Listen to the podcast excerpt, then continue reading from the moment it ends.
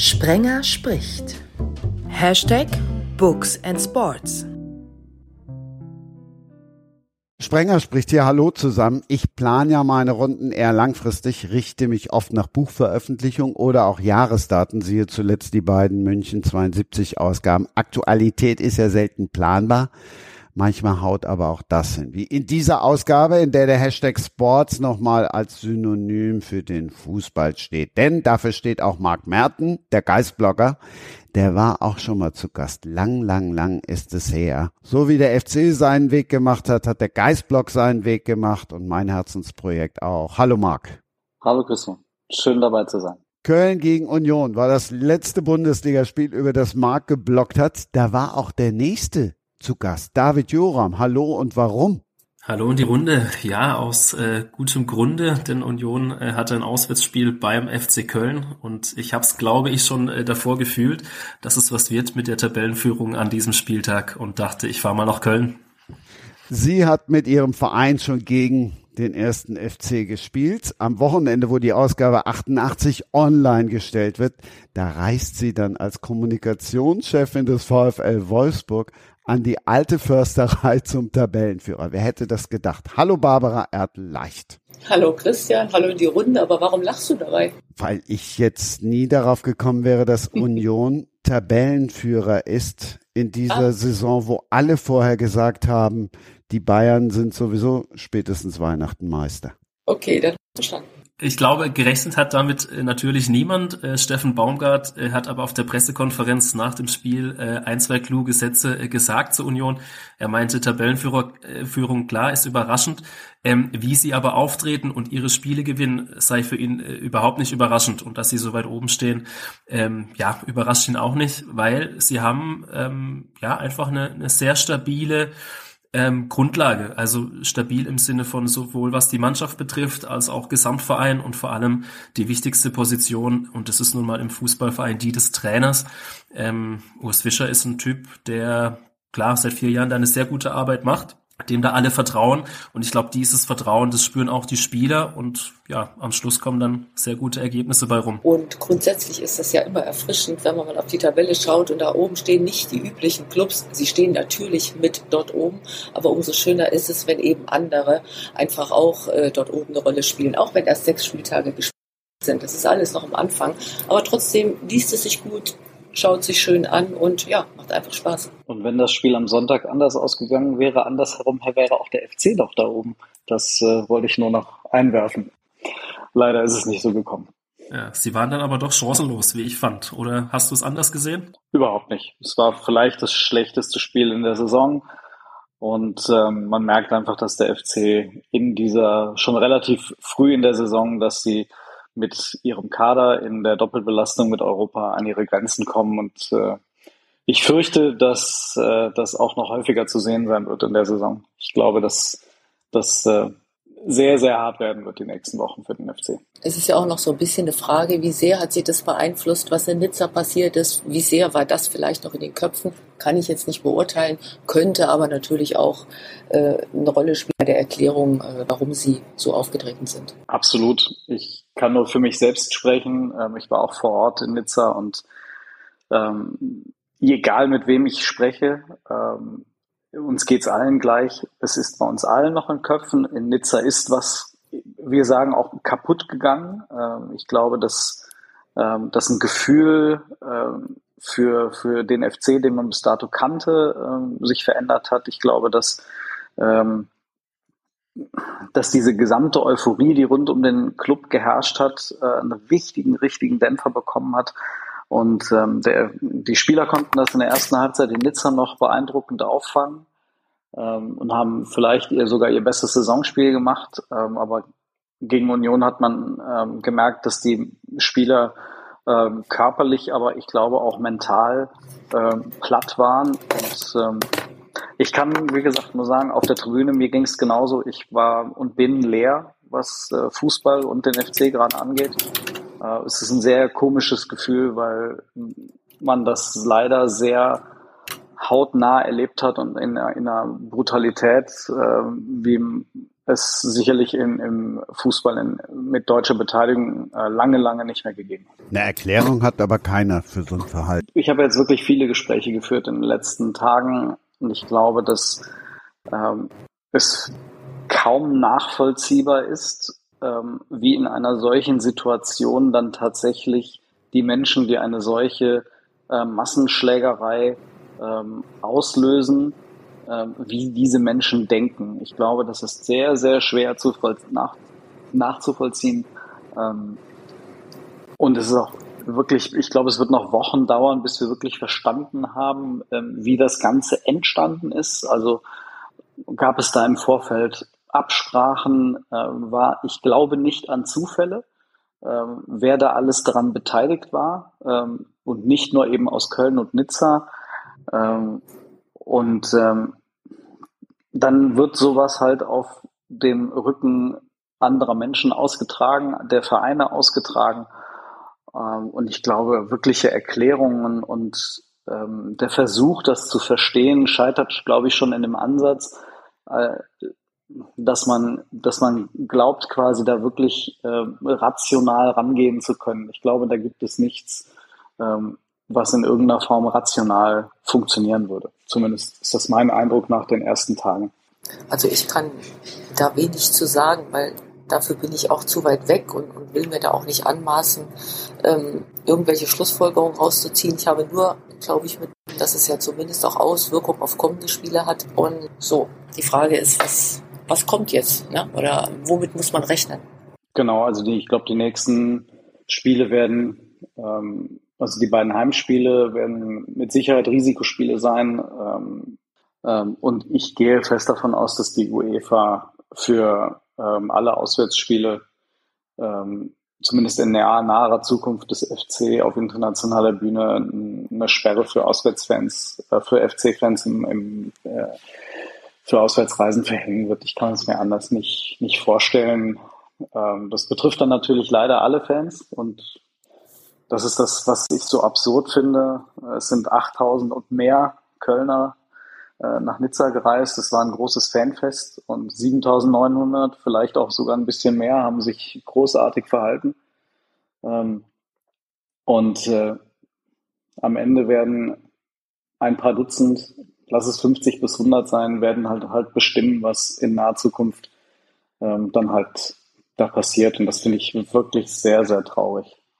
Mhm. Was mich interessieren würde, ist, ähm, welchen Einfluss diese ja 70, 80, vielleicht auch nur 50 ähm, ja Fans ist ja glaube ich der falsche Begriff, aber ähm, ja wie viele wie viel Einfluss diese Menschen haben auf die Kurve beim FC, weil äh, in der Südkurve war jetzt, glaube ich, auch wieder ein Plakat ähm, ähm, beim Unionsspiel.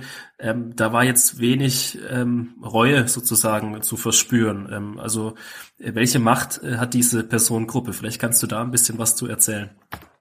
Also zu dem Banner äh, muss man, da gibt es halt eine lange Vorgeschichte. Ähm, ich glaube, wenn ich versuche herunterzubrechen, ähm, für diejenigen, die den Podcast auch hören und die Geschichte nicht kennen, in Nizza hat es Ausschreitungen gegeben. Ähm, da waren ähm, Kölner Fans beteiligt, da waren Nizza-Fans beteiligt, da waren aber auch äh, Fans beteiligt aus Paris.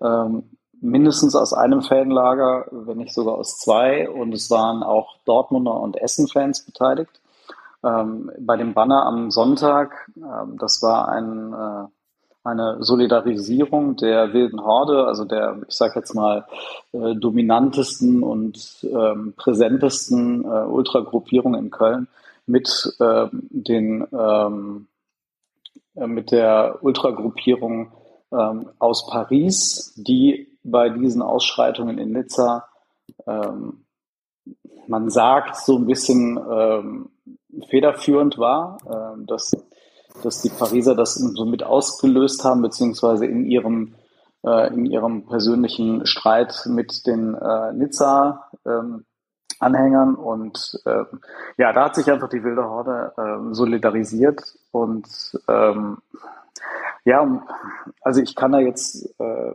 nur sagen, was mir da auch jemand ähm, sehr deutlich auch gesagt hat, äh, äh, aus dieser Gruppierung der wilden Horde heraus. Ähm, wir ähm, solidarisieren uns lieber mit unseren Freunden, ähm, als dass wir Gewalt verurteilen. Und ähm, das zeigt das, was ich meine mit ähm, ja, das ist, da ist ein ganz anderer Gedankengang hinter, das sind ganz andere Wertevorstellungen dahinter, wenn man das Werte nennt. Ähm, sie, sie selbst, also die Ultragruppierungen sprechen ja auch sehr häufig von, von Ehren, von einem Ehrenkodex.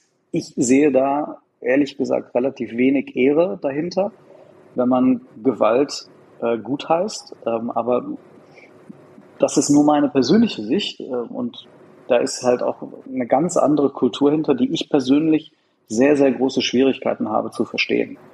Ähm, und ähm, für mich ist jegliche Gewalt zu verurteilen, während ähm, es dort definitiv anders gesehen wird. Gewalt ist ein äh, aus irgendwelchen Gründen legitimes Mittel und um sich, seine Gruppe, seine Position äh, zu bestätigen, zu verteidigen, zu stärken, zu demonstrieren, wie ähm, ja mit welchen Farben man auftritt und wer dazugehört und wer nicht. Und das ist ich, ich habe große, große Mühe, das, das nachzuvollziehen. Ich höre mir gerne viele Argumente an, aber bei Gewalt hört es halt bei mir auf, ähm, bei denen aber halt nicht. Und das ist, glaube ich, das große Problem. Du kennst die Vorbehalte, Barbara, von den Fußballfans gegen die Werksclubs. Ist es dann manchmal ein Vorteil, ja, leichter eben für den VfL Wolfsburg zu arbeiten? Oder habt ihr auch die Probleme? Nein, in, in diesem Umfang haben wir die Probleme nicht. Ich kann jetzt nicht sagen, ob es einfacher ist, in dem Fall für einen Club wie den VfL Wolfsburg zu arbeiten. Ich will da will ich gar nicht äh, alles über einen Kamm scheren. Finde ich schwer zu beantworten. Finde ich wirklich schwer zu beantworten. Man sollte sich ja jetzt da jetzt nicht rausziehen, nur weil man eben für einen Club arbeitet, die nicht diese Art von Fanbase oder nur einen ganz kleinen Teil haben, sondern ich sehe es für den Fußball insgesamt. Ich möchte es gar nicht aus der Wolfsburg-Brille sehen. Das ist ja irgendwie ein, ein Thema, was ja möglicherweise noch ganz andere Auswirkungen hat oder viel weitreichendere Auswirkungen hat.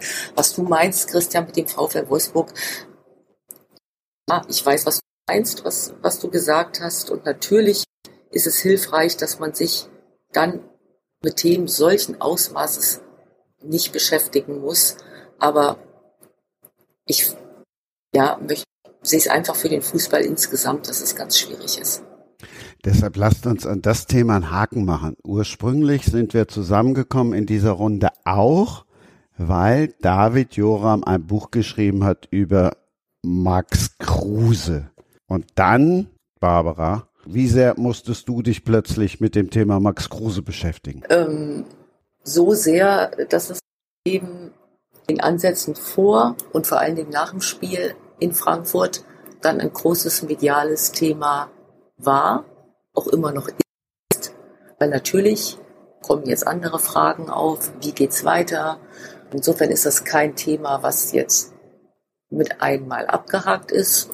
Einfach gucken, wie die nächsten Tage sich dahingehend entwickeln. Aber natürlich ähm, war das ähm, am Samstag rund um das Spiel. Und du, Christian, warst selber da und äh, bist ja dann mehr oder weniger auch überrascht worden von dem Thema und hast ja mitbekommen, was dann rund um dieses Spiel, gerade auch in der Mixed-Konferenz, dann los. Ja, einiges. David, hat es dich überrascht, dass es letztlich so gekommen ist? Ja, ähm, es hat mich in, oder ich will anders anfangen, die, diese, diese Endgültigkeit hat mich überrascht. Also von, von der Aussage, also die Aussage von Nico Kovac, äh, fand ich schon ähm, spannend und auch ein bisschen mutig, dass er tatsächlich sagt, äh, Max Kruse spielt nie wieder für Wolfsburg. Ähm, wo ich auch denke, mh, hm, ob er das äh, final beurteilen kann, weiß ich nicht. Es kann auch sein, dass Wolfsburg äh, die nächsten drei Spiele oder vier Spiele verliert und dann ist der Trainer Kovac in Wolfsburg vielleicht schon wieder Geschichte. Der nächste kommt und dann ist Max Kruse doch wieder eine Option. Ähm, also das fand ich schon ähm, eine, eine sehr mutige Aussage und was mich auch interessieren würde, ähm, ja, was ist da konkret vorgefallen? Ähm, also, weil diese Begründung fand ich ein bisschen schwach, mangelnde Identifikation. Ich würde sagen, das kann man wahrscheinlich also, naja, über 50 Prozent äh, aller, aller äh, Fußballspieler in der Bundesliga vorwerfen. Wahrscheinlich sind es noch ein paar mehr. Ähm, also, was heißt, was heißt denn mangelnde Identifikation? Ähm, den Punkt fand ich ein bisschen, äh, bisschen schwach.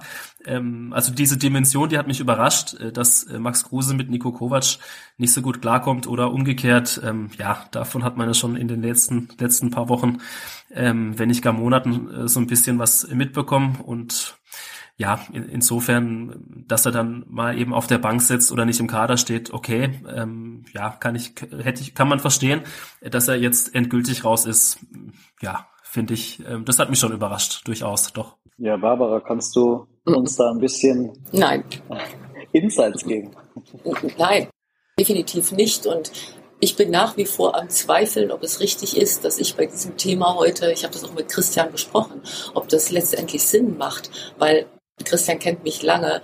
Ähm, nein, werde ich definitiv nicht tun. Zwei, zwei Sachen möchte ich sagen, darauf noch einzugehen, was äh, eben gesagt wurde. Ähm, mangelnde Identifikation, ja, kann man so verstehen, aber wenn man genau hingehört hat, ging es eher darum, dass Spieler verlangt werden, die ihren vollen Fokus auf den Club legen und auf die Situation, in der er sich gerade befindet. Und das, glaube, diese Worte mangelnde Identifikation, die sind nicht gefallen, sondern eher, dass die Bereitschaft nicht zu sehen ist, äh, dass dort der, die Konzentration auf den, auf den sportlichen Themen liegt. Und ähm, das andere Thema davor, äh, dass er nie für den VfL Wolfsburg Fußball spielt. Auch da muss ich sagen, wenn man richtig hingehört hat, natürlich stand in erster Linie Nico Kovac vor den äh, Kameras, aber auch er hat immer von einem Wir gesprochen und auch andere aus der sportlichen Leitung haben gesprochen zu dem Thema. Und es ist eine Entscheidung des Clubs und äh, nicht eine einzelne von Kovac. Und deswegen, ja, glaube ich, muss man das auch entsprechend einordnen. Ja, wenn ich, wenn ich da vielleicht noch mal ganz kurz einhaken darf. Ähm, also genau, ich glaube, das genaue Zitat äh, war eben, wir verlangen von jedem Spieler eine hundertprozentige äh, Identifikation. Äh, heißt ja im Umkehrschluss, äh, Max Kruse hat sich nicht zu 100 Prozent äh, mit dem VfL Wolfsburg identifiziert. Ähm, andererseits, ähm, ja, in der letzten Winterpause kam er ja als großer Retter und ähm, da war er ja derselbe Typ. Also der Typ Max Kruse hat sich ja nicht verändert, äh, ganz offenbar. Ähm, deshalb wundert mich das so ein bisschen. Ähm, wie gesagt, nur so diese ähm, diese, diese Finalität, die das ganze Thema jetzt mit sich bringt, äh, die finde ich überraschend. Ähm, diese, diese Endgültigkeit. Man hätte ja auch sagen können, okay, die nächsten ein, zwei, drei Spiele ist er nicht im Kader, wie auch immer. Ähm, Stichwort Denkzettel oder keine Ahnung. Ähm, aber dass er jetzt da komplett raus ist ähm, und allerdings natürlich noch mit der Mannschaft mittrainieren muss, weil er hat ja einen gültigen Vertrag. Man kann ihn ja nicht einfach äh, vom Gelände verbannen. Ähm, ja, das, wie gesagt, das hat mich schon überrascht und finde ich auch, ja, weiß nicht, ob es die richtige Entscheidung ist, äh, der, der VfL-Entscheider. Aber genau, da kannst du ja gerne nochmal einhaken, äh, Barbara, und, und, und da ein bisschen näher, näher nee. das erzählen. Nee, mache ich nicht. Also tut mir leid, aber ähm, ähm, ich bin immer der Meinung und völlig losgelöst von dem Thema, was jetzt aktuell ist mit Max Kruse, dass man Dinge klar und deutlich kommunizieren sollte, wenn nicht irgendwas tatsächlich äh, also dann dagegen spricht, es nicht zu tun, dann bin ich immer ein, ein Verfechter, dass man die Dinge beim Namen nennt. Und ihr kennt selber die Medienlandschaft mittlerweile und auch gerade im Fußball, Dinge kommen immer raus. Deswegen sage ich, wenn die Dinge klar sind und es nichts gibt, was in irgendeiner Art und Weise dafür spricht, es nicht zu tun, dann sollte man es klar kommunizieren. Also nicht mehr und nicht weniger meine ich damit. Wie bist du persönlich denn in so einer Situation, äh, wenn ich fragen darf, also wie erlebst du eine solche, solche Situation? Das ist ja für dich dann als ähm, Kommunikationsverantwortlicher auch eine besondere Herausforderung. Ähm, hast du, du bist ja auch routiniert und erfahren, gehst du da mittlerweile ganz normal in Anführungsstrichen mit um oder trägst du das auch mit dir so persönlich irgendwie aus, dass, dass das auch was mit dir macht? Ähm, ja, ähm, ja, ich natürlich erfahren, weil ich eben schon sehr lange im Fußball bin und lange beim VfL Wolfsburg bin, aber trotzdem würde ich mich schon auch als feinfühligen und sensiblen Menschen sehen und den das natürlich auch über die Tür, also die Türen beim VfL Wolfsburg hinaus beschäftigt und wo ich mir Gedanken drum mache. Natürlich, ganz klar. Also das ist dann nicht äh, ja routiniert abgespult, sondern ist und wird für mich dann auch immer eine Besonderheit bleiben, wenn es eben Themen gibt, äh, wie es jetzt äh, aktuell ist, die es zu kommunizieren gibt. David, mein Ursprungsgedanke bei der Frage, als ich gefragt habe, hat dich das überrascht mit Max Kruse, war anders gedacht, nämlich so gedacht, du hast eine Biografie geschrieben über ihn und da stehen ja auch viele Dinge drin, die vieles erahnen lassen. Ja, ähm, vielleicht nochmal Bezug zur Aktualität, ähm, eben dieses Wolfsburg-Thema. Ähm, ich weiß noch, wie ähm, Frank Kruse, also der Vater von Max Kruse, äh, damals mir erzählt hat, naja, äh, zweite Mal Wolfsburg, äh, so nach dem Motto, bist du dir sicher? So, und Geld ist nicht alles. Ähm, also dieses Thema äh, gab es wohl schon bei den Cruises. Ähm, und die Frage, ähm, aus dem engsten Umfeld äh, von Max Kruse, die wurde auch gestellt, ob ihm sozusagen diese zweite Station Wolfsburg nochmal gut tun kann. Ähm, vielleicht, äh, vielleicht, äh, ne, sein Vater kennt ihn wahrscheinlich am besten, vielleicht hatte er zumindest äh, eine Vorahnung, dass dieses ganze Umfeld einem Spieler wie Max Kruse eventuell aus welchen Gründen auch immer doch nicht so taugt, ähm, wie jetzt eben ja, eine Mannschaft oder ein Verein wie Union Berlin, wie Werder Bremen, äh, SC Freiburg, ja, wo es dem Anschein nach doch ein Tick familiärer zugeht. Ne? Also ich kann ja auch nicht in alle Vereine genau reinschauen, ähm, aber so ein paar Ähnlichkeiten, die fallen einem dann schon auf. Und ähm, ja, vielleicht ist diese, diese Welt in Wolfsburg einen Tick zu glatt. Vielleicht hat es auch den, den Grund, dass mit VW natürlich da ein, äh, ja, ein Big Global Player hinten dran steht, ähm, dem man da auch immer ein Stück weit Rechnung tragen muss. Ähm, so jedenfalls bei Union Berlin, da gab es ja sozusagen ja, im Prinzip die gleichen, in Anführungsstrichen, Skandale, die gleichen Geschichten, Themen. Äh, Max Kruse war äh, dauerhaft präsent auf Instagram, auf Twitch, ähm, hat da seine, seine äh, ganzen Geschichten abgezogen. Der Verein hat es allerdings sehr souverän moderiert. So, also sie haben sich immer wirklich bedingungslos vor den Spieler gestellt. Das muss man sagen. Ähm, Urs Fischer hat ab und an schon die Nase gerümpft und man hat auch erkennen können, dass die zwei sicher auch nicht auf einer Wellenlänge äh, waren äh, in allen Themen. Ähm, aber offenbar hat man es geschafft, mit dem Spieler zu arbeiten, gut zu arbeiten. Ähm, und ja, das ist so, ähm, so ein Punkt, wo man vielleicht dann auch sagen kann, okay, wenn es zweimal in Wolfsburg nicht klappt, dann liegt es vielleicht nicht nur am Spieler Max Kruse, sondern vielleicht auch am, am Umfeld VfL Wolfsburg, ohne jetzt da den, den Wolfsburger Verantwortlichen zu nahe treten zu wollen. Ähm, zu dem Buch an sich, ähm, ja, ich wurde damals gefragt, ob ich, ob ich, ob ich mir das zutraue, ob ich äh, ein Buch über Max Kruse schreiben will. Er war damals der große Held bei Union Berlin, äh, hatte die Mannschaft in die Conference League äh, geschossen, 90. Minute, 34. Spieltag, also sozusagen ein Märchen, wie man es besser hätte kaum schreiben können. Und ähm, da habe ich gesagt, ja, ähm, ist eine super spannende Persönlichkeit, äh, bin ich bin ich sofort äh, dabei. Und meine erste Frage war, ist Max Kruse auch dabei? Und dann kam äh, damals vom Verlag die Antwort, ähm, nee, er ist nicht dabei. Es muss eine Biografie sein, keine Autobiografie. Ähm, so, also war meine Aufgabe mit mit möglichst vielen äh, Leuten zu sprechen, die ihn gut kennen, ähm, aus der Jugendzeit, aus aus den ganzen Vereinen, äh, bei denen er gespielt hat, Trainer, Manager, äh, Vereins- oder frühere Vereinspräsidenten und, und, und, Mitspieler natürlich.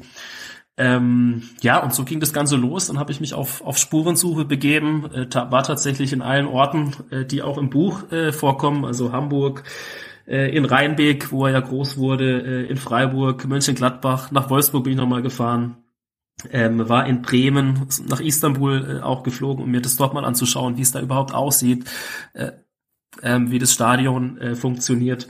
Und ähm, ja, aus all dem ist dann eben dieses dieses Büchlein entstanden, ähm, in dem glaube ich ein paar Fragen oder ein paar Antworten dann doch äh, drinstehen äh, auf die Fragen, die jetzt aufkommen. Ne? Ist Max Kruse untrainierbar? Äh, denkt er nur an sich und so weiter und so fort. Ähm, insofern hat mich diese Wolfsburg-Geschichte, um nochmal zum Punkt zu kommen, nicht nicht gänzlich überrascht, dass er da hätte, dass er da scheitern könnte, aber eben diese ja diese Endgültigkeit, die nun vorherrscht, die ähm, ja, die finde ich dann doch, ähm, ja, die, die war da doch ein kleiner Hammer, das muss man schon sagen. Ich habe das Buch auch gelesen. Ähm, ich habe das tatsächlich in noch nicht mal eineinhalb Tagen gelesen, weil ich fand, dass es sich sehr kurzweilig liest, sehr interessant war und was ich so als erste Erkenntnis für mich hatte, war, ähm, oft liest man ja solche Biografien oder Autobiografien und sagt hinterher, Mensch, das hätte ich gar nicht gedacht. Ach ja, so ist der und ach klar. Aber hier war es einfach so, das ist Max Kruse, so wie er ist. Und ich will damit gar nicht sagen, dass das langweilig war, aber es war nichts Neues drin. Also nicht falsch verstehen, dahingehend, dass einfach Max Kruse Max Kruse ist. Ne? Ihr, vielleicht versteht ihr, was ich meine. Ne? Du hast oft äh, irgendwelche Dinge, wo du sagst, boah, das hätte ich jetzt gar nicht gedacht, dass der das so macht oder dass er das mal so gemacht hat. Es war einfach echt äh, authentisch. Und äh, das war so mein, ja, meine erste Erkenntnis aus dem Buch. Und für mich natürlich auch gerade diese Zeit oder diese Kapitel nochmal zu lesen ähm, über seine erste Zeit in Wolfsburg. Das ist natürlich dann auch paar Dinge vergisst man, ein paar Dinge erinnert man sich. Du hast ja dann, glaube ich, auch die ein oder andere Pressemitteilung zitiert. Und äh, das war schon sehr, ein sehr eigenartiges Gefühl, quasi diese ja, ein, zwei Kapitel, die es dann über Wolfsburg waren, äh, nochmal zu lesen. Ja, also ähm, genau, und wenn man sich da eben so diese erste Wolfsburg-Zeit nochmal vor Augen führt und dann auch nochmal ähm, die Punkte durchgeht, äh, die ihm davor geworfen wurden, also mit ein bisschen Abstand ja, denkt man sich auch so ein bisschen, naja, mein Gott, äh, who cares? Ne? Also er hat jetzt da äh, irgendwie niemanden umgebracht oder, oder sonst was. Ähm, aber damals war das ja ein unheimliches, äh, klar, auch Medienecho, eine, eine unheimliche Wucht, die, die da auf ihn eingeprasselt ist. Und es, ähm, man hätte ja, ja, man, man dachte, also ich kann mich auch noch sehr gut an diese Zeit erinnern, ähm, äh, man, man dachte, okay, der Max Kruse äh, muss der schlimmste, Mensch äh, auf Erden sein. Ne? Und ähm, ich habe dann eben auch, genau, so ein bisschen in Bremen natürlich viel recherchiert und ja, es, es gab da ähnliche Geschichten von, von vielleicht sogar noch anderer Tragweite, äh, Stichwort Autounfall nachts um vier, ähm, wo, wo, dann, wo dann wirklich seine Karre äh, Schrott war am Ende, ähm, wo ich so dachte, okay, und ähm, was, was ist da passiert dann? Ne? Man, also es ist nichts nichts passiert. Ne? Max Kruse durfte irgendwie weiter Max Kruse sein. Und ähm, das meine ich mit, mit so mit, mit dem Umfeld, ne? dass man, ähm, also es braucht offenbar irgendwie ein Umfeld, das mit diesem Typ Max Kruse gut arbeiten kann. Ähm, und das, das war so meine ähm, meine Erkenntnis auch auf diesen auf diesen vielen Reisen und und diesen vielen Gesprächen, die ich geführt habe. Ähm, ja, Max Kruse ist einfach ein stinknormaler Typ. Er ist kein ja, kein glattgebügelter Fußballprofi, wie man sie sonst öfters mal äh, sieht. Äh, auch bei Union ähm, muss, ich, muss ich leider sagen, das sind viele, wo ich sage, hm, finde ich jetzt nicht so spannend, aber mit diesen in Anführungsstrichen eher langweiligeren Typen lässt sich's vermutlich leichter arbeiten als Trainer, als Verein. Ähm, und ja, diese spezielle Sorte aller Max Kruse, die stirbt natürlich aus. Und äh, das finde ich auch ein bisschen, bisschen traurig, muss ich ehrlich sagen. Also ist, ist mein Empfinden. Ich weiß nicht, wie es, wie es euch geht. Aber ist er dann, ist er dann wirklich ein, ein stinknormaler Typ? Denn, also ich persönlich kenne ihn nicht persönlich. Ich habe ihn nur immer nur auf dem Rasen gesehen ähm, und äh, denke mir, der ist doch alles nur nicht stinknormal. Oder sehe ich das, sehe ich das falsch? Ja, also stinknormal im, im Sinne von, ähm, er hat seine Launen äh, und ich glaube, Launen ähm, gehören einfach zum Leben dazu. Die haben wir alle. Mal geht's uns schlechter, mal geht's uns besser. Ähm, manchmal posten wir Quatsch äh, in den sozialen Medien, ähm, manchmal nicht. Manchmal ist was Vernünftiges dabei. Ähm, und sozusagen, wenn eine junge Person ähm, viel Geld verdient, dann ist es wahrscheinlich auch nicht ungewöhnlich, dass sie große Autos fährt. Das machen, glaube ich, auch die meisten äh, der Bundesligaspieler. Ob man das jetzt gut findet oder, oder schlecht, sei mal dahingestellt. Ähm, aber sozusagen die, diesen Lebensstil, den er hat, ich finde, der wird auch so ein bisschen überdramatisiert. Ähm, und äh, ja, ich weiß nicht, ob man ihm da, da gerecht wird am Ende. Ich glaube, es wird ja häufig darüber diskutiert, was das Geld äh, mit den den jungen Spielern macht oder mit den Spielern allgemein, ob man jetzt jung ist oder älter ist. Ähm, ich hatte das, das Gefühl, dass, dass äh, Max Kruse diese Welt der, der Unterhaltung, und das ist ja letztendlich auch Bundesliga-Fußball, ist ja auch eine Unterhaltungsbranche, äh, von vorne bis hinten auskostet in, äh, in all seinen Variationen. Ähm, und insofern hat er, glaube ich, immer dazu beigetragen, ähm, dass, dass die Glamour- und Unterhaltungswelt Fußball ähm, auch immer was zu erzählen und zu reden hatte und ähm, auch immer noch hat. Also das, das ist ja auch eine Art Qualität. Und darüber hinaus, also ich erinnere mich jetzt nur an gerade an die Zeit jetzt bei Union nochmal, als er dann zurückgekommen ist, äh, ist auch einfach ein grandioser Fußballer, wenn er will und wenn der Verein will. Ähm, das ist aber nur meine Sicht von außen. Ähm, äh, ich hätte vielleicht mehr erzählen können, wenn er äh, 2000, ich lass mich überlegen, 2020 war das, als er zur Union gegangen ist. Ähm, da wollte, äh, da hat sich der FC nicht so richtig dran, richtig dran getraut. Ähm, Horst Held hat sich mal mit ihm getroffen, ähm, aber am Ende hat man sich, das war doch, glaube ich, die, die etwas unsichere Vertragslage in der Türkei, da hat man sich dann aus, aus Kölner Sicht dann doch nicht dran getraut.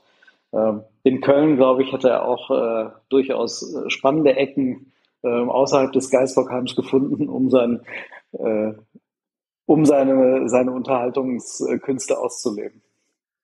Ja, also ist in Berlin oder ja, ist immer noch so. Er wohnt ja auch noch in Berlin, ähm, war, war auch zu seiner Union-Zeit schon so äh, Thema Unterhaltung. Klar, ähm, man hat ihn dann auch mal äh, in diversen äh, Shisha-Bars äh, gesehen und so weiter und äh, äh, hier Magic Towers spielen. Ähm, ne, das gehört eben alles zu diesem Gesamtpaket dazu und Trauen ist vielleicht ein gutes Stichwort. Ich glaube, es gibt nicht mehr so viele Vereine, die sich trauen, so eine Person unter Vertrag zu nehmen, weil sie wissen, es entstehen auch so ein paar Nebengeräusche. Diese Nebengeräusche, die muss man managen, die muss man steuern und wenn es äh, blöd läuft oder der Verein vielleicht nicht so gut dasteht, was jetzt in Wolfsburg eben wieder der Fall ist, ähm, ja, dann, dann funktioniert eben dieses Gesamtpaket Kruse wahrscheinlich nicht so gut. Ne? Ähm, und ähm, ja, wie gesagt, deshalb dieses Umfeld ist, glaube ich, ist, glaube ich, schon sehr wichtig. Wird vielleicht Max Kruse selber äh, gar nicht mal so sehen, aber ich glaube, ähm, das ist, das ist wahrscheinlich sogar das Entscheidende, ob man 100% Max Kruse auf den Platz kriegt, ähm, mit, mit all seinen Stärken, die er hat, äh, oder ob man halt dann nur sozusagen den 100% Max Kruse neben dem Platz kriegt und ähm, dann kann das Ganze natürlich kippen. Ähm, das ist so, so meine, meine Sicht der Dinge. Das letzte Kapitel heißt es nicht eine Rückkehr zum HSV. Das wäre doch noch was. Ja, äh, da auch der Dank an Barbara. Äh, ich konnte ja mit mit äh, Roy Präger sprechen und äh, das war der Vorschlag von Roy Präger, äh, der gesagt hat, naja, vielleicht klappt's ja doch noch irgendwie mit dem HSV. Max Kruse war HSV-Fan äh, von Kindesbeinen an und ähm, fände ich eine sehr charmante Lösung, wobei natürlich ähm, der HSV also ich will ihm nicht zu nahe treten, aber ist natürlich auch ein Umfeld, wo es ein Max Kruse vielleicht schwer haben könnte. Andererseits ähm, mal angenommen, der HSV geht in die erste Liga und Max Kruse kommt, er wäre dann wahrscheinlich tatsächlich wieder dieser Unterschiedsspieler, der auch bei Union sein konnte, weil er einfach technisch, äh, auch taktisch, glaube ich, ähm, den anderen einfach, ja, ich will nicht sagen um Jahre voraus ist, aber doch einiges voraus hat. Ähm, sprich, er könnte beim HSV mit seiner Leistung alle in den Band ziehen. Und dann wird man ihm wahrscheinlich auch die, die ein, zwei Geschichten nebendran verzeihen. Ähm, das wäre natürlich, ähm, ja, für uns Fußballromantiker äh, wäre das natürlich eine wunderbare Geschichte. Ganz klar. Und günstig zu haben, äh, wird er wahrscheinlich jetzt auch sein. Insofern, äh, im Fußball ist alles möglich, sage ich. Sag mal, weißt du eigentlich, ob Max das Buch gelesen hat? Ich habe die Information, dass er es teilweise gelesen hat, aber noch nicht ganz. Okay. Ist aber nicht der aktuelle Stand. Barbara hat eben gesagt, das meiste hätte oder sie wusste alles. Also ich wusste das zum Beispiel nicht, dass Roy Präger Max Kruses großes Idol war. Ja, wenn man sich so an diese Zeit äh, um die ja, Jahre 1999, 2000 zurückerinnert, ähm, das war natürlich die, die tolle HSV-Zeit mit Champions League und da war eben auch Roy Präger, äh, ja, eine, eine, eine prägende Figur äh, im wahrsten Sinne des Wortes äh, beim HSV. Insofern, ähm, ja, kann man das schon noch nachvollziehen. Ich glaube, Max Kruse kommt noch so aus, aus so einer Zeit, äh, man ging ins Stadion, man hat sich die Spiele angeguckt und äh, ein, zwei fand man besonders gut ähm, ich kann mich auch noch so ein bisschen an die Zeit erinnern. Meine Idole waren immer äh, Sean Dundee äh, vom, KSC, weil es auch mein Lieblingsclub äh, ist. Und äh, Giovanni Elber fand ich auch sehr, sehr gut. Ähm, Stürmer natürlich äh, beide. Ähm, also man hat irgendwie für solche Typen geschwärmt und es waren ja irgendwie auch Typen, die so ein bisschen Lärm gemacht haben, so ein bisschen Geräusche gemacht haben. Äh, die fand man einfach toll und ich glaube, Max Kruse wird es da wahrscheinlich so gegangen sein, äh, wie vielen anderen Fußballkids auch. Ähm, vielleicht hat er sich auch den frechsten und den lautesten raus, rausgesucht mit Roy Bräger, kann auch sein. Ähm, aber ja, warum nicht? Witzig, dass äh, du gerade John Dundee erwähnt hast, weil vor meiner Zeit beim VfL Wolfsburg war ich ja auch relativ lange ähm, Redakteurin für den Sportinformationsdienst in, in der Redaktion in Frankfurt und zählte auch der KSC, äh, damals Bundesligisten, zu, in Anführungsstrichen, meinen Clubs, die ich betreut habe. Und aus dieser Zeit kenne ich auch Sean Dundee. Und tatsächlich war das auch ein spezieller Typ. Ich weiß gar nicht, die Geschichte damals mit ihm war, glaube ich, dass er eine Freundin hatte, die ein Kind hat, er aber verheiratet war. Ich weiß nicht, hilf mir mal auf die Sprünge. Welche Geschichte war es bei Sean Dundee? Ach Gott, ich muss sagen, ich habe eher seine Tore auf dem Platz äh, bejubelt. Ähm, also ich weiß, es gab da noch ein, zwei Mal Transfer-Hickhack. Er kam ja dann auch nochmal zurück äh, zum KST. Äh, die, diese ganzen, ich sage jetzt mal in Anführungsstrichen, äh, Bravo-Sport-Stories oh, von damals, die habe ich schon gar nicht mehr auf dem Schirm. Aber es würde zu ihm passen, auf jeden Fall. Ja, nun, weil du eben gerade sagtest, das ist eben auch ein Typ, der äh, eben anders war als andere. Und da sehe ich eben immer auch diese Dinge, die abseits des Platzes sind. Ich habe gedacht, dass du ähm, das auch damit meinst. Und bei ihm war es irgendwie diese Geschichte. Aber da habe ich das eben auch aus der Sicht einer Journalistin, äh, die über den KSC geschrieben hat, damals miterlebt. Und aber ab von dem fand ich die Typen auch wirklich gut, muss ich auch sagen. Ja. Manchmal ist eben alles eine Frage der Chemie. Manchmal ist eben alles eine Frage der Chemie. Das kostet beim Doppelpass 5 Euro, die Phrase. Als Spiegel-Bestseller Nummer 1 22 Euro, 464 Seiten. Ich hab's noch nicht gelesen. David Joram, du? Leider auch noch nicht, aber nach dieser Folge bestimmt. Was liest denn ein Mann, der 1988 in Baden geboren ist, laut Taz Homepage zumindest in Berlin ziemliches Hochdeutsch spricht und dann auch noch Sinologie studiert hat? Ja, geboren 1989, äh, aber das muss nichts machen. Ähm, mein letztes Buch oder die oder nee, sagen wir so, das aktuelle Buch ist tatsächlich ein Läuferbuch. Äh, Habe ich jetzt äh, letzte Woche, Ende letzter Woche angefangen, weil ich Marathon laufen will. So, das war jetzt nochmal so mein letzter Push. Ähm, und ansonsten früher tatsächlich sehr viele Krimis, ähm, also von, von Kindesbeinen an, meistens äh, welche aus England, die aber schlecht ins Deutsche übersetzt waren, fand ich trotzdem ganz gut. Ähm, und mittlerweile lese ich leider kaum noch Bücher. Also ganz oft äh, lese ich irgendwie, ja, Tageszeitung, querbeet, ähm, äh, bin leider auch viel zu viel am Smartphone. Ähm, ja, aber mein nächstes Buch ähm, ist dann ist dann auf jeden Fall vorprogrammiert. Okay, wer lesen kann, ist klar im Vorteil. Das steht auch auf der Taz-Seite 1989. Ich empfehle dir dann Podcast-Ausgabe 31, die Macht des Marathons. Zu viel Marathon macht übrigens depressiv. Ich weiß nicht, ob das in deinem Buch steht. ich will nur einen einzigen laufen, den äh, am 25. September in Berlin und dann nie wieder. Äh, aber einmal äh, tatsächlich dieses Gefühl zu haben, äh, ja, nach 42 Kilometern durchs Brandenburger Tor, die Massen jubeln. Ähm, das ist so ein bisschen meine kleine Weltmeisterschaft. Äh, die will ich mir erfüllen und dann bin ich hoffentlich glücklich bis ans Ende meiner Tage. Tage, wenn ich diese Erfahrung habe. Solltest du jemals Steffen Baumgart treffen, dann erzähle ihm besser nicht davon, äh, er beschimpft jeden, der Marathon läuft. Davon hält er gar nichts. Ach, ach Gott, na ich, ich spreche ihn mal drauf an, wenn ich ihn mal wieder treffe. okay, aber warum, warum hat er da so eine Abneigung dagegen? Also ein Fußballspieler muss ja auch ein bisschen laufen können. Ja, aber da sagt er ganz offen, äh, der, der große Läufer war er nie und wird er auch nie werden. Und ähm, er hat äh, da lieber dann irgendwie einen Ball mit kurzen Antritten gehabt. Das hat ihn, glaube ich, äh, mehr gereizt als 42 Kilometer geradeaus ähm, im gleichen Tempo. Ich glaube, das, das ist bei ihm dann eher das, äh, die Abwechslung, die er braucht, als das äh, zumindest, ähm, was, was den Vorwurf angeht, des Eintönigen, äh, was natürlich beim Laufen jetzt nicht grundsätzlich stimmt, aber ich glaube, du weißt, was ich meine. Dann lauft den Marathon doch zusammen mit Max Kruse, das wäre dann wieder die Geschichte. Na, ich, ich schätze mal, er wird aussteigen nach 15 Kilometern und äh, ja, dann habe ich auch nichts ja, davon. Weiß. Wer weiß. er ist immer für eine Überraschung gut. Also ich frage ihn mal an, tatsächlich, äh, bereite mich aber auf eine Absage vor. Marc, du bist ja vor allem deshalb hier, weil es nachher noch im dritten Teil um deinen lang ersehnten neuen Thriller gibt, den du unter dem Namen Leon Sachs geschrieben hast. Was liest denn du so? Gemischt tatsächlich. Also äh, ähm, lesen, tatsächlich physisch lesen, ähm, da bin ich vor allem in der Recherche unterwegs. Ähm, das ist etwas, was ich sehr gerne noch ähm, dann ähm, mache, dass ich mir die, die Bücher dann, äh, in denen ich dann auch viel hin und her blättere und mir viel notiere.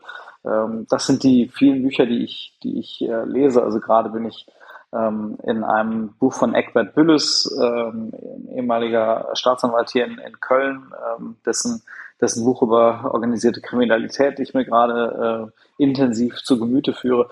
Ähm, aber ähm, ansonsten bin ich ein sehr, sehr großer Hörbuch-Fan und ähm, bin eingetaucht aktuell in die Reihe von Simon Scarrow, eine Rom-Serie um die beiden ähm, Soldaten Makro und Kato und ähm, ich glaube, da gibt es fast 20 Bände und äh, das ist für mich immer großartig, weil dann weiß ich, dass ich auf Wochen hinweg viel zu hören habe und äh, immer in, mit den gleichen Personen und Figuren unterwegs bin. Das mag ich sehr. Und ähm, das ist gerade meine, meine absolute Favoritenrolle. Und ansonsten, was, was tatsächliches Lesen angeht, wo ich mir dann auch das, das Buch immer kaufe, ist mein absoluter äh, Liebling ist ähm, Daniel Silver und seine ähm, Gabriel Alon-Reihe. Und ähm, da freue ich mich jetzt auch dann bald schon wieder den, den nächsten ähm, lesen zu dürfen. Und den hole ich mir dann auch definitiv immer ähm, als tatsächliches Buch, das ich dann auch am Nachttisch liegen habe. Und äh, ja, das sind meine, meine aktuellen äh, Lesewünsche und äh, Leseziele. Liebe Romy Völk, falls du jetzt diese Ausgabe hörst, es muss dir dann eben reichen, im Nachwort zu stehen. Also die Rückkehr der Kraniche hat er jetzt doch nicht gelesen. Ich habe jetzt damit gerechnet, Marc. Tatsächlich noch nicht, äh, weil ich das Buch noch nicht habe, denn ich werde bald ähm, bei einer Lesung von Romy sein. Und da werde ich mir das Buch organisieren mit einer persönlichen Widmung, hoffentlich. Liebe Romy, wenn du mich hörst, ähm, da werde ich dann natürlich alles daran setzen, dass ich das Buch in den Händen halte. Und Bücher, die ich mit Widmung bei mir zu Hause habe, die werden natürlich dann auch sofort gelesen. Also das versteht sich von selbst, aber man muss ja auch dann jeweils die Zeit dafür haben. Und äh, äh, da Romy auch äh, sehr großen Anteil ähm, an meinem neuesten äh, Buch, Der Zirkel, hat, ähm, bin ich natürlich auch sehr froh, wenn ich das nächste Mal bei einer Lesung von ihr sein kann. Wir werden allerdings auch im, ich glaube, November ist es, äh, zusammenlesen und zwar ähm, Pellworm. Und äh, da kannst du, lieber Christian, doch bestimmt äh, eine andere deiner Folgen gerade noch bewerben. Natürlich, True Crime mit Romy Hausmann und dem Inselpolizisten von Pellworm. Ja, werden ihr lest auf Pellworm, das ist ja auch schön. Lesen auf Pellworm, ja genau, weil unser beider Literaturagent ähm, die Familie hat dort auch ein Feriendomizil und ist dort sehr häufig und die organisieren dort auch Lesungen und dann werden wir einen Krimi-Tag dort gemeinsam gestalten. Und äh, das wird sicherlich großartig. Ähm, ihr könnt euch dann jetzt denken, wer die Frage der Chemie gelesen hat. Und Barbara, ja, das ist jetzt ein bisschen gemein, aber natürlich, wenn jemand bei einem Werksclub arbeitet, dann muss er ja die Frage der Chemie gelesen haben. Nee, ähm, ich drehe jetzt mal eine totale Schleife. Und zwar ähm, Martin Schmidt, äh, eh, ehemaliger Trainer des VfL Wolfsburg, mittlerweile Sportdirektor, glaube ich, schimpft er sich äh, in Mainz. Und Martin und ich haben uns immer auch sehr intensiv über Bücher ausgetauscht. Das war wirklich toll. Der hat mir manchmal, wenn ich geschrieben habe, Mensch Martin, hast du mal einen Tipp?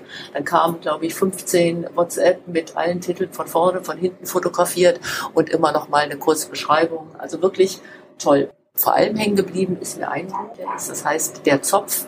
Sagt das einem von euch was? Leider nein. Leider nein. Obwohl es ja, man mit dem Zopf ja vermutlich ein Frauenbuch verbindet, was es tatsächlich auch ist, ist es aber, glaube ich, auch für jedermann wirklich sehr lesenswert. Ganz grob gesagt, geht um drei Frauen, drei verschiedene Leben, drei Kontinente. Und diese Geschichte handelt eben darum, dass das jede so ihre eigene Geschichte hat und die Schriftstellerin, den Vornamen, ach Gott, wie heißt sie? Nachname ist Colom Colombani, aber Vorname weiß ich jetzt nicht. So, und aus diesen drei. Letizia. Ah, okay, genau. Und aus diesen drei außergewöhnlichen Geschichten, ja, äh, heißt es jetzt Flecht oder Pflicht? Nein, Flechtet, ne? Flechtet. Oder Pflicht, weiß ich gar nicht. Ähm, ja, gute Frage. Hat sie den Zopf geflochten? Ja, die Bombe, genau, genau das wollte ich sagen. so. Und das ist einfach eine tolle Geschichte, weil am Ende sich die Dinge wieder so fügen und man während des Lesens gar nicht das Gefühl hat, so wie hängt das zusammen, alles doch total andere Geschichten, total andere Typen von Frauen. Ist wirklich ein tolles Buch und ich glaube, dass das auch, auch Männern gut gefällt. Und dieses Buch ist mir, ich selber lese wirklich sehr, sehr viel, aber ich gehöre leider zu den Leserinnen, die sehr schnell die Inhalte auch vergessen. Ich habe zum Beispiel das Buch gelesen, äh, Falsche Haut und ich kann mich zumindest erinnern, oh. dass, es, dass es mir total gut gefallen hat, weil es anders war. Aber ich kann dir jetzt nicht mehr sagen, was war anders, warum hat es mir gefallen. Ne? Ähm, ich fand es nur anders geschrieben als andere Bücher, die ich gelesen habe. Und es hat mir einfach gut gefallen. Aber so geht es mir mit vielen Büchern, dass ich sie dann, wenn ich sie zur Seite lege, auch einfach wieder, wieder vergessen habe. Das hat aber nichts damit zu tun, dass, äh, dass es ein nichtssagendes Buch war oder dass nichts hängen geblieben ist. Und ich weiß natürlich von falscher Haut auch noch, worum es ging. Ne? Aber ich will jetzt gar nicht ausschweifen. Ähm, und so gibt es viele Bücher, die ich lese und die ich besonders finde und die ich dann auch weitergebe. Es gibt viele Bücher, die lege ich zur Seite, die kommen in meinen Schrank und gut ist. Aber auch falsche Haut habe ich dann weitergegeben, weil es einfach ein Buch ist, wo ich gesagt habe, hey, das ist anders, das gefällt mir, lies das mal. So. Und ähm, dann habe ich über eine Freundin meiner Tochter die, ah, Julia hatte ihr quasi dieses Buch empfohlen, der Zopf, und über die kam wieder, ah, wenn dir der Zopf gefällt, dann gefällt dir sicherlich auch, und da sind wir wieder beim Thema, eine Frage der Chemie. Und das ist tatsächlich das Buch, was ich als letztes gelesen habe. Und es ist einfach ein schönes Buch, weil es geht auch um eine, eine starke Frau in der Zeit, wo Frauen eben noch nicht, sagen wir mal, da andere Wege gegangen sind, gearbeitet haben, äh, sich auf eigenen Beinen standen. Und deswegen ist dieses Buch so besonders. Und am besten beschreibt es eigentlich Elke Heidenreich, äh, weil das, das konnte ich total nachvollziehen. Sie hat gesagt, äh, ich, ich habe es mir hier extra rausgelegt, in Elisabeth Zott verliebt man sich total. Sie ist so toll und natürlich dargestellt, dass ich sie sogar gegoogelt habe. Die muss es doch wirklich gegeben haben, habe ich gedacht. Lange habe ich nicht ein so unterhaltendes, witziges und kluges Buch gelesen. Und genau das ist es. Diese Frau, die war so authentisch und man hat sich so gewünscht, ey, die muss es doch wirklich gegeben haben. Ähm, es ist einfach ein schönes Buch. Ich weiß nicht, ob es ein Buch für euch ist. Vermag ich jetzt nicht zu beurteilen. Und wenn wir den Podcast in vier Wochen geführt hätten oder vor drei Monaten, dann wäre es ein anderes Buch gewesen, was mich in dem Moment einfach berührt hat und wo ich gesagt habe, das ist jetzt das Buch, was ich empfehlen würde. So. Und deswegen habe ich, als, als Christian sagte, Mensch, hast was du vorstellen möchtest, gesagt, ja gut, vorstellen kann jetzt nicht in dem Sinn, aber einfach sagen, hey, das gefällt mir, das habe ich gerade gelesen und das ist ein tolles Buch. So, und das äh, wollte ich jetzt äh, über Martin Schmidt und der Zopf, äh, komme ich jetzt zu der Frage der Chemie. Ich hoffe, ihr könnt meinen Gedanken folgen. Ähm, ja, deswegen ist es einfach ein Buch, was ich gerade gelesen habe, neben vielen anderen, was mir aber tatsächlich von dem im Moment äh, hängen geblieben ist. Ich bin genauso zum Beispiel ein unglaublicher Fan von richtig fiesen Krimis, die aber wirklich böse sein müssen und die meisten irgendwo in Schweden äh, sich abspielen. Ähm, das lese ich auch sehr gerne. Da lese ich gerade eine Reihe von fünf Büchern. Das finde ich auch toll und super. Aber die lege ich zur Seite und irgendwann weiß ich nicht mehr, äh, habe ich das schon gelesen, habe ich das noch nicht gelesen. Äh, da sind die Geschichten ja meistens auch immer die gleichen. Aber ich wollte so ein bisschen dieses andere Buch herausheben. Macht euch einfach den Spaß und googelt es mal und, und lest mal hin, worum es geht. Ähm, ein schönes Buch, also kann ich nicht anders sagen und ja. Ich habe es jetzt öfter bei Geburtstagen tatsächlich auf dem Gabentisch gesehen, bei Geburtstagen, wo ich bei Frauen auf dem Geburtstag war. Mhm. Ein Gedanke möchte ich dann gern noch aufnehmen, weil du gesagt hast, damals war es noch nicht so, dass Frauen das und das alles machen konnten. Du bist ja auch lange Zeit, um dann jetzt den Bogen dann auch nochmal zu schlagen, lange Zeit auch eine Exotin in dem Bereich in der Fußball-Bundesliga gewesen. Hat es dich vielleicht auch deshalb gepackt?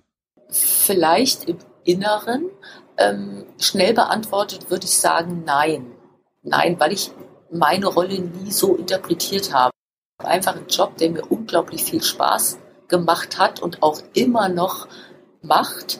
Ähm, ich mir aber nie so diese Frage gestellt habe, du bist in der Männerwelt unterwegs oder ähm, du musst dich anders verhalten, weil du eben in äh, einen nicht in Anführungsstrichen typischen Frauenberuf hast, weil ich muss ja sagen, ich habe ja 1990 angefangen im Fußball. Ne? Also ich habe da meine Ausbildung beim Sportinformationsdienst begonnen. Das sind ja noch mal locker 30 Jahre äh, zurück, aber ich habe das als Privileg empfunden, aber nie so dieses Gefühl gehabt, ey, geil, du bewegst dich hier in der, in der, in der, in der Männerwelt, du musst dich vielleicht verstellen, du musst anders sein. Ähm, das habe ich nie empfunden und ich habe immer, das sage ich mir heute oft, an gewisse Dinge bin ich auch vielleicht ein bisschen naiv dran gegangen, ein bisschen blauäugig, aber vielleicht war das auch gut und vielleicht war es auch der richtige Weg, ne? sich gar nicht zu sehr damit auseinanderzusetzen, hey, was du hier machst, das ist eigentlich nicht alltäglich und nicht üblich. Ich habe es eigentlich gemacht oder mache es immer noch, weil es mir unglaubliche Freude bereitet. So, und deswegen glaube ich nicht, dass mich diese Geschichte ähm, deswegen jetzt besonders angesprochen hat. Das glaub, weil ich bin nicht so dieser Typ, der gerne Bücher liest über Frauen, die jetzt unglaublich stark oder toll sind. Ich, es war einfach, und es ist einfach ein schönes Buch und es ist schön geschrieben und es steckt ja auch so eine kleine Familiengeschichte dahinter und einfach dieses Gesamte das hat mich einfach angesprochen. Aber vielleicht, Christian, wie du sagst, auch äh, tief in, im Inneren aus diesem Grund heraus. Aber ja, weil, ich weiß es nicht, weiß ich nicht. Vielleicht war es auch eine typische Männerfrage. Ja, vielleicht. Männer werden doch nie gefragt, warum, warum liest du Liest du das, oder? Marc, bist du mal gefragt worden, warum du, warum du jetzt ausgerechnet das Buch gelesen hast? Ich glaube, die, die meisten Fragen, was das Lesen angeht, die mir gestellt werden, ist, ob ich genau das lese, worüber ich auch schreibe, ähm, oder ob ich genau das Gegenteil dessen lese, weil ich es ähm, nicht lesen möchte in meinem eigenen Genre. Aber ähm, ich glaube, das ist einfach dann ein ganz anderer Ansatz der Frage. Ähm, bei mir geht es dann vor allem darum, dass, dass man natürlich irgendwie auch äh, bei, wenn ich beispielsweise bei Lesungen bin, dann wollen die, die ZuschauerInnen auch hören, äh, was, was ich dann selbst lese, so im Privaten. Und äh, das ist dann, äh, meine Antwort ist dann äh, in den allermeisten Fällen, äh, ich lese eigentlich äh, fast ausschließlich in meinem eigenen Genre, weil das auch der Grund ist, weshalb ich in dem Genre zu Hause bin, weil ich es halt liebe. Und Krimis und Thriller sind für mich einfach äh, meine Welt, in der ich mich wahnsinnig gerne bewege. Und dazu kommen eben auch noch historische Romane, die mich auch immer wieder packen. Und äh, wenn sie, wenn sie super recherchiert sind, dann gibt es einfach ganz tolle ähm, Autorinnen und Autoren, die das äh, fantastisch können. Und ähm, äh, große, große Recherche ist etwas, was äh, da ziehe ich immer den Hut vor, äh, weil das so, so schwer ist und, äh, und so viel Zeit äh, nimmt und äh, ja, man eben neben häufig noch dem normalen Beruf, dann eben, also was heißt normalen Beruf, aber äh, viele Autoren und Autoren können eben nicht von, von diesem Job leben, also hat man noch einen zweiten Job und äh, nebenher schreibt man und nebenher recherchiert man und äh, liest nebenher trotzdem noch andere Bücher, weil man sich ja auch noch äh, ähm, privat einfach gut unterhalten möchte. Und Barbara, ich finde das irgendwie auch das Schöne, dass man, also man muss ja gar nicht immer behalten, was man gelesen hat. Ich finde es einfach toll, wenn man immer wieder in neue Geschichten eintauchen kann und äh, äh, dann lässt man von der einen wieder los und, und, taucht in die nächste ein und man erinnert sich vielleicht irgendwie äh, vor ah, ein, zwei, drei Jahren, da habe ich mal noch ein tolles Buch gelesen. Man weiß eben nicht mehr unbedingt genau, warum es toll war, aber es, zu dem Moment hat es einen gepackt. Deswegen übrigens äh, ganz lieben Dank, dass du damals äh, oder damals, oder dass du falsche Haut gelesen hast, mein Debüt. Das ist, äh, ach, ist das lange her.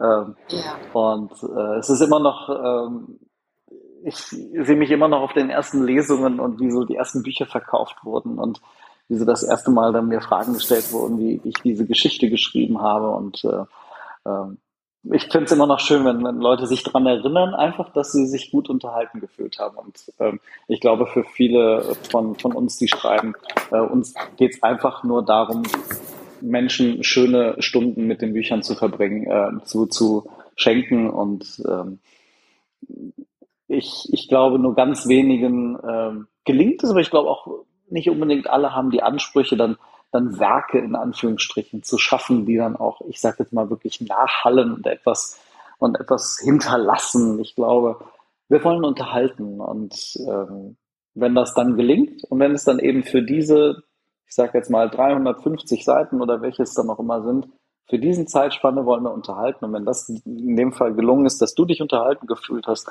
mit falscher Haut, großartig. Also ähm, ja, auf jeden Fall. Nur weil du gerade gesagt hast, ähm, es ist ja gar nicht schlimm, dass man dann vielleicht am Ende gar nicht mehr genau weiß, worum ging es. Aber ich finde es ja schon verrückt, weil man sich für die Zeit dieses Buchs, zumindest geht es mir so, alle Personen, die in diesem Buch vorkommen, haben für mich Gesichter. Also ich, wenn ich lese, habe ich sofort vor mir, wie, wie sieht der aus. Deswegen gucke ich zum Beispiel auch nicht gerne Filme, die auf Büchern beruhen. Ne? So, ähm, aber man hat ja immer eine Vorstellung und, und, hat dann wirklich zwei, drei Wochen, je nachdem, wie schnell man das Buch liest, ist man voll in diesem Thema drin. Aber wie schnell man das wieder vergisst, weil das nächste Buch kommt und weil man auf einmal sich, ich will nicht sagen, dass ich mich mit der Rolle identifiziere, aber ich stelle sie mir vor und ich hab, habe eine Vorstellung davon, wie die Menschen, die die Hauptcharaktere in diesem Buch sind, wie sie aussehen. Und dann denke ich, das gibt es nicht, die begleiten dich ein paar Wochen und dann sind sie völlig weg, weil Neue an ihre Stelle treten. Ich finde das auch gar nicht schlimm, aber ich finde, das ist schon bemerkenswert. Und was ich vorhin noch sagen wollte, für mich ist immer auch ganz wichtig, so ein Buch, wie fühlt es sich an, was hat es für ein Schriftbild. Und da fand ich zum Beispiel bei Falsche Haut, ich weiß nicht, ob das bei all deinen Büchern so ist, glaube ich, größer als ein normales Taschenbuch. Und sie haben auch ein, ein, schönes Schriftbild. Es ist nicht so diese ganz kleine Schrift, dass du dich extremst konzentrieren musst. Sind, es ist relativ relativ groß geschrieben und das spielt bei mir auch immer eine Rolle.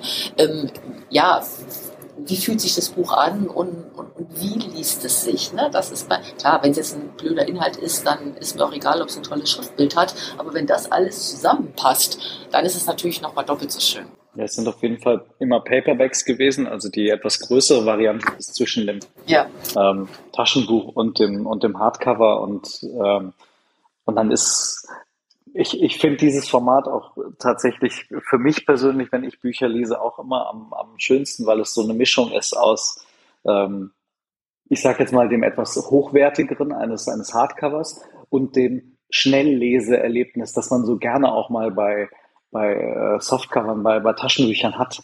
Und ähm, ja, deswegen, ähm, das ist bei, zum Glück bei all meinen Büchern bisher und auch bei der Zirkel, das ist genauso. Ähm, dadurch, dass es ein Ticken größer geschrieben ist, ohne dass es irgendwie wirklich auffällt. Aber man hat halt mhm. schon irgendwie, es ist angenehmer für die Augen oder es ist angenehm mhm. für die Augen, ohne das jetzt wertend zu meinen. Ähm, und ähm, man hat ein, wirklich ein gutes äh, Leseerlebnis, weil man auf der einen Seite was äh, in der Hand hat, was auch vielleicht ein bisschen hochwertiger dann verarbeitet ist ähm, und auf der anderen Seite ähm, dann im Innenleben äh, sich gut zurechtfindet und äh, die Augen nicht so schnell müde werden. Was in dem Buch steht, darüber sprechen wir gleich, aber vorher möchte ich noch wissen, ob David Joram, vielleicht hat jetzt der eine oder andere gegoogelt oder der eine oder andere hat es gewusst oder der eine oder andere hat es auch schon wieder vergessen. Der hat ja Synologie studiert. Hast du schon mal ein Buch auf Chinesisch gelesen oder andersrum kannst du chinesische Schriftzeichen oder noch andersrum fängst du alle Bücher hinten an? Um Gottes Willen, da sind jetzt ganz viele äh, Klischees dabei und auch Irrtümer, äh, mit denen ich gleich mal aufräumen muss. Sinologie habe ich studiert, ähm, in Freiburg auch und damals gab es die Möglichkeit, äh, Sinologie zu studieren, sozusagen mit dem historischen ähm, äh, Background. Also es war mehr oder weniger chinesische Geschichte ähm, in meinem Fall. Ähm, und das hatte für mich den Vorteil, dass ich kein Chinesisch lernen musste. Äh, war damals so ein bisschen so ein kleiner Joker, weil ich noch ein Nebenfach gebraucht habe äh, zu neuerer und neuester Geschichte. Und dann habe ich so ein bisschen geguckt, okay, was gibt's denn? Bin an Sinologie hängen geblieben, ähm, war dann dort äh, bei einer sehr netten Fachberaterin, die hat mir dann so ein bisschen dieses ganze Thema näher gebracht.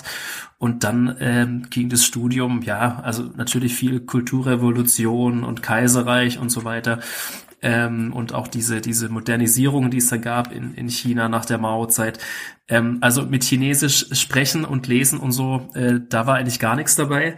Ähm, ich will aber noch mal zu dem Punkt mit den äh, Büchern äh, zurückkommen, ähm, den Barbara gesagt hat.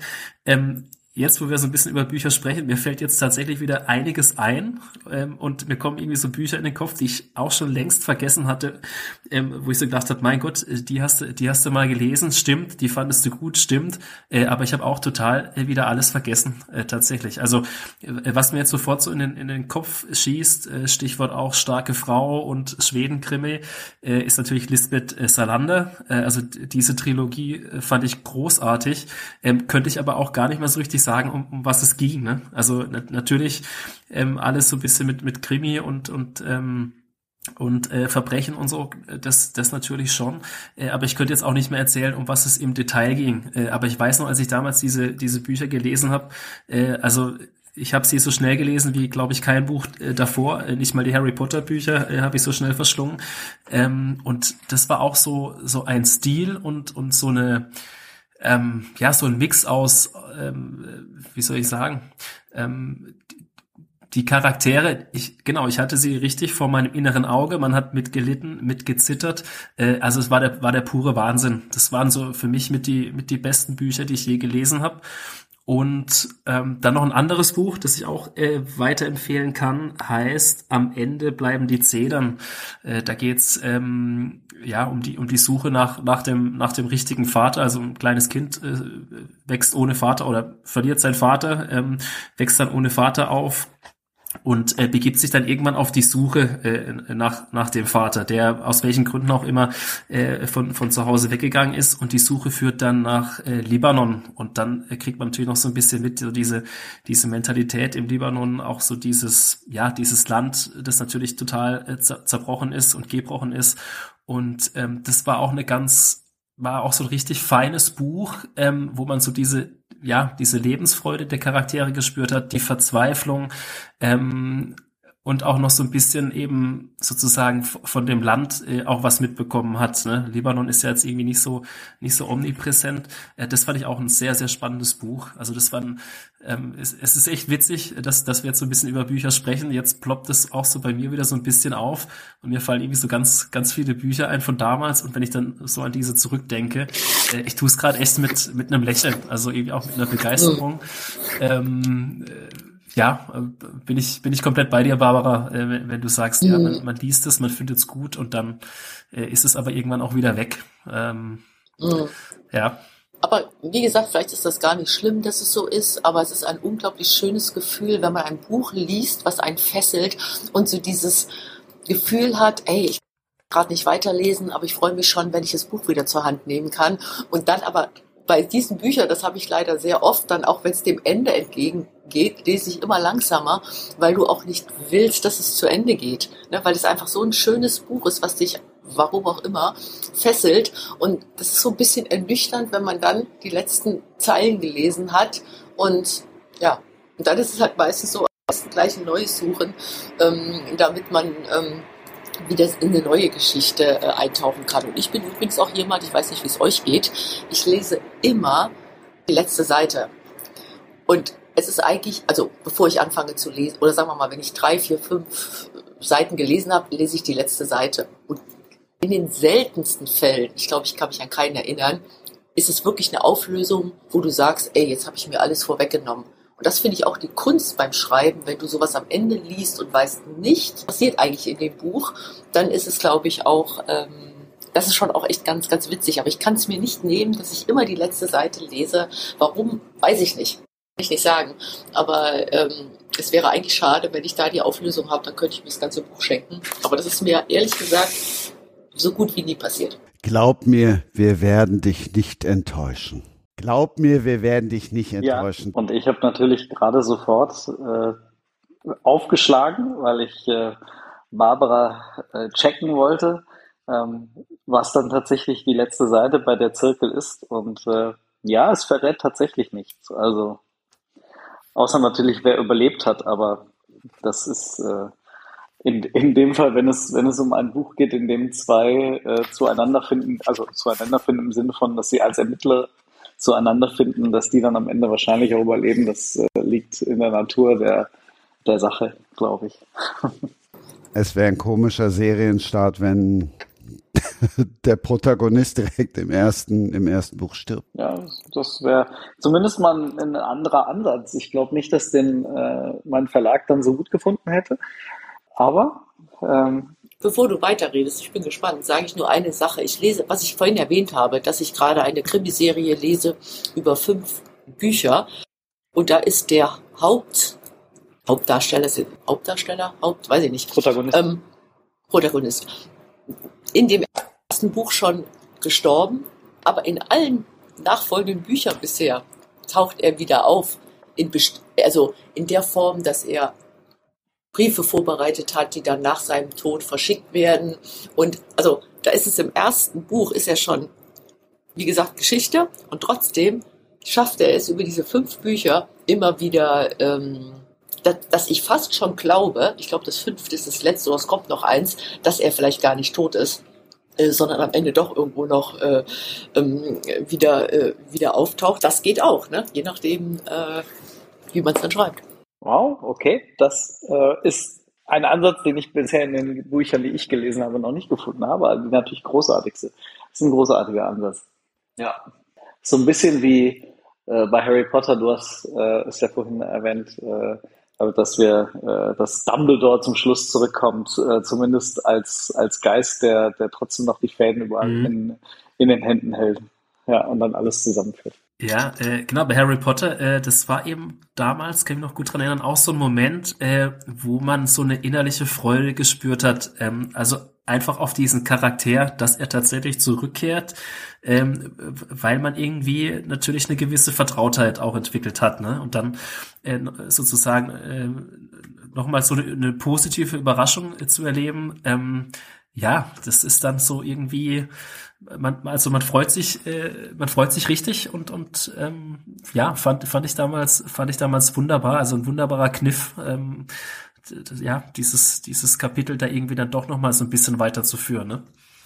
Bevor wir jetzt tatsächlich den Zirkel aufschlagen, ich habe es extra noch mal nachgehört und nachgeguckt in Ausgabe 5. Das war im Februar 2021 Marc, da warst du schon mal dabei und da war das Buch schon fertig. Also wer damals noch nicht gehört hat und jetzt auch nicht nochmal zurückspringen will, erzähl nochmal, warum es so lange gedauert hat, bis es dann jetzt endlich auf den Markt gekommen ist. Das stimmt. Ich, ich habe mich vorhin gerade noch mal kurz gefragt, wann es tatsächlich war, dass ähm, ich das letzte Mal bei dir war und äh, Februar 21, okay. Ich hätte sogar gedacht, dass es 20 gewesen ist. Insofern ähm, Februar 21 war das Buch in der Tat schon fertig. Es war noch nicht fertig lektoriert, aber ähm, ich hatte es in einer ersten Fassung im Winter 20, müsste Dezember ähm, 20, habe ich es abgegeben Ach, ich glaube, dass wie so vieles in den letzten ähm, Jahren, so vielen Branchen ähm, durch, vor allem auch durch Corona, äh, sich verschoben hat. Ähm, ich hatte das Buch, ich hatte die Idee zum Buch, ähm, hatte ich ähm, so richtig ausgefeilt im, im Sommer 19. Ähm, das war ein Jahr, in dem ich, ähm, dem ich auch persönlich als, als Autor einen Umbruch erlebt habe, weil ich die ersten drei ähm, Bücher beim ähm, Emons Verlag äh, herausgebracht hatte äh, oder ähm, herausbringen durfte und ähm, dann den Verlag gewechselt habe, äh, zumindest allerdings zu dem Zeitpunkt noch nicht wusste, wohin es gehen würde. Und ähm, ich hatte dann ähm, ein Buch angefangen, das ich aber dann zur Seite gelegt habe ähm, und habe dann im, im Sommer 19 äh, mit dieser neuen Idee zu der Zirkel begonnen und ähm, dann habe ich im Frühjahr 20 ähm, zusammen mit meiner Literaturagentur haben wir mit Penguin äh, den neuen Verlag gefunden. Und das war allerdings natürlich genau die Zeit äh, im Frühjahr 20, als so viel Unsicherheit herrschte, weil niemand wusste, wie es weitergehen würde. Und äh, dann hatte man sich von vornherein schon ähm, äh, darauf eingestellt, dass es also frühestens Herbst 21 werden würde, dass das Buch äh, herauskommt, wahrscheinlich eher früher 22. Und dann wurde aber relativ schnell klar, dass ähm, es also früher 22 würde. Naja, und dann, wie das so häufig ist, ähm, dann dauert die Pandemie doch länger, als man, man glaubt. Und ähm, viele, viele Verlage haben einfach auch Bücher verschoben, weil man ja beispielsweise gerade auch Debütautoren und ähm, dem den Platz geben wollte. Man, man wollte sicher sein, dass, dass Autorinnen und Autoren nicht untergehen mit ihren neuen Werken. Und dann hat man immer wieder die Programme neu gestaltet in den Verlagen. Und so haben viele von uns warten müssen. Aber wir warten ja auch gerne, weil wir wissen, äh, dass wir den bestmöglichen Platz auch äh, im Verlagsprogramm haben wollen, ähm, um damit unser Buch so, so gut wie möglich verkauft wird. Und ich bin sehr, sehr glücklich, ähm, dass der Penguin Verlag dann tatsächlich auch entschieden hat, den Zirkel ähm, auf den Herbst 22, also jetzt September, zu verlegen, denn ähm, ich bin wirklich unglaublich glücklich, dass der Penguin Verlag gesagt hat, der Zirkel ist der Spitzentitel im Herbst ähm, und das ist für mich natürlich eine großartige Geschichte und äh, ein unglaublicher Vertrauensvorschuss des Verlags in, in die Geschichte von Johanna und äh, Rasmus, die beiden Protagonisten in der Zirkel. Und ähm, das war einfach ein sehr, sehr langer Warteprozess, aber äh, naja, man muss halt auch manchmal ein bisschen Geduld mitbringen. Spitzentitel ist das, wo wir jetzt in jeder Buchhandlung drüber stolpern. Das ist natürlich, also mein persönlicher Wunsch, wenn das so ist. Also Spitzentitel bedeutet, ähm, dass der Penguin Verlag entschieden hat, dass dieses Buch ähm, eines der, ähm, der Bücher ist, äh, dem man die größte Aufmerksamkeit widmet in, im Vertrieb, äh, dann natürlich auch dann in, im Dialog mit den, mit den Buchhandlungen, äh, sodass das Buch gut ausliegt, sichtbar ausliegt, dass Werbung dafür gemacht wird. Insofern ist es so, wenn man so ein Programm aufschlägt, äh, das früher gab es das häufig äh, noch äh, im Print, dass es alle halbe Jahr vom Verlag so ein großes, äh, so ein großer Katalog rauskam mit allen Büchern, die, die auf den Markt kommen.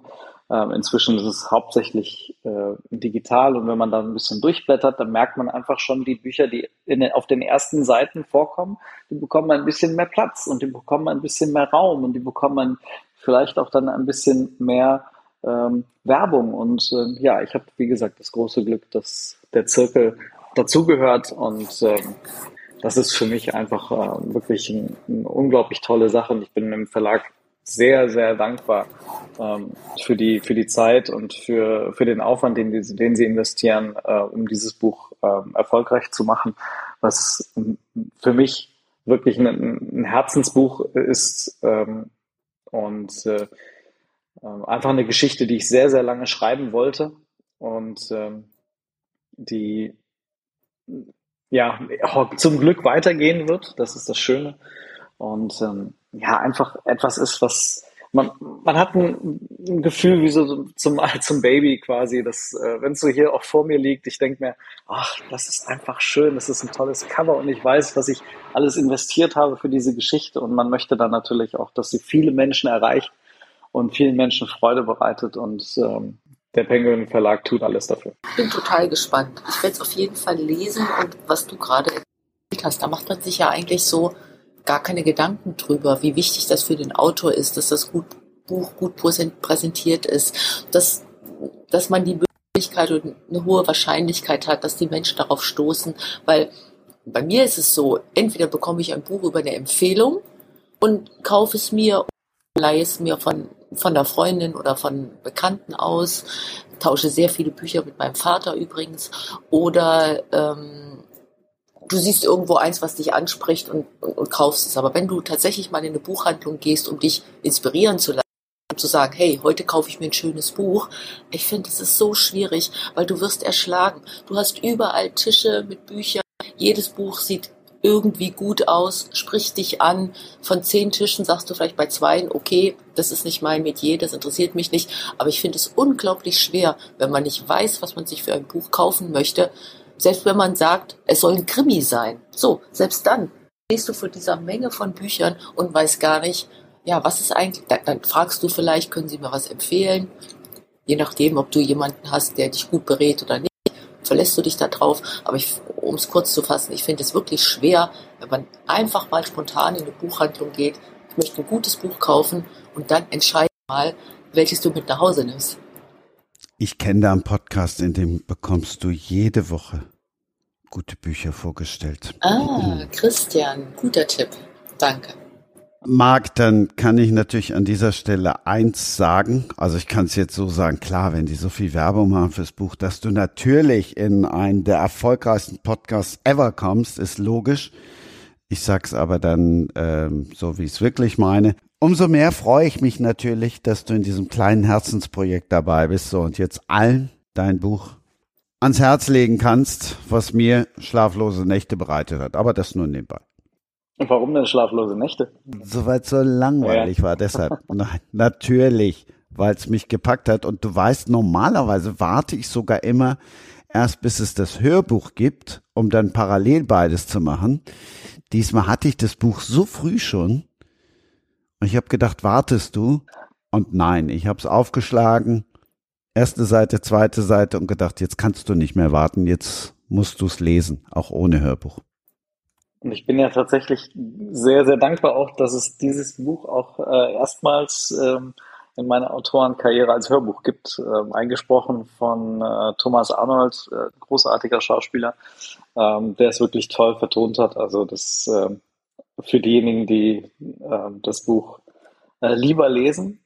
Ähm, und äh, ja, worum geht's? Ähm, es ist der Zirkel ist die Geschichte von Johanna Böhm, ähm, und Johanna war die, der Ausgangspunkt ähm, all meiner Recherchen. Äh, sie ist eine junge Frau, 29, die hat alles hinter sich gelassen.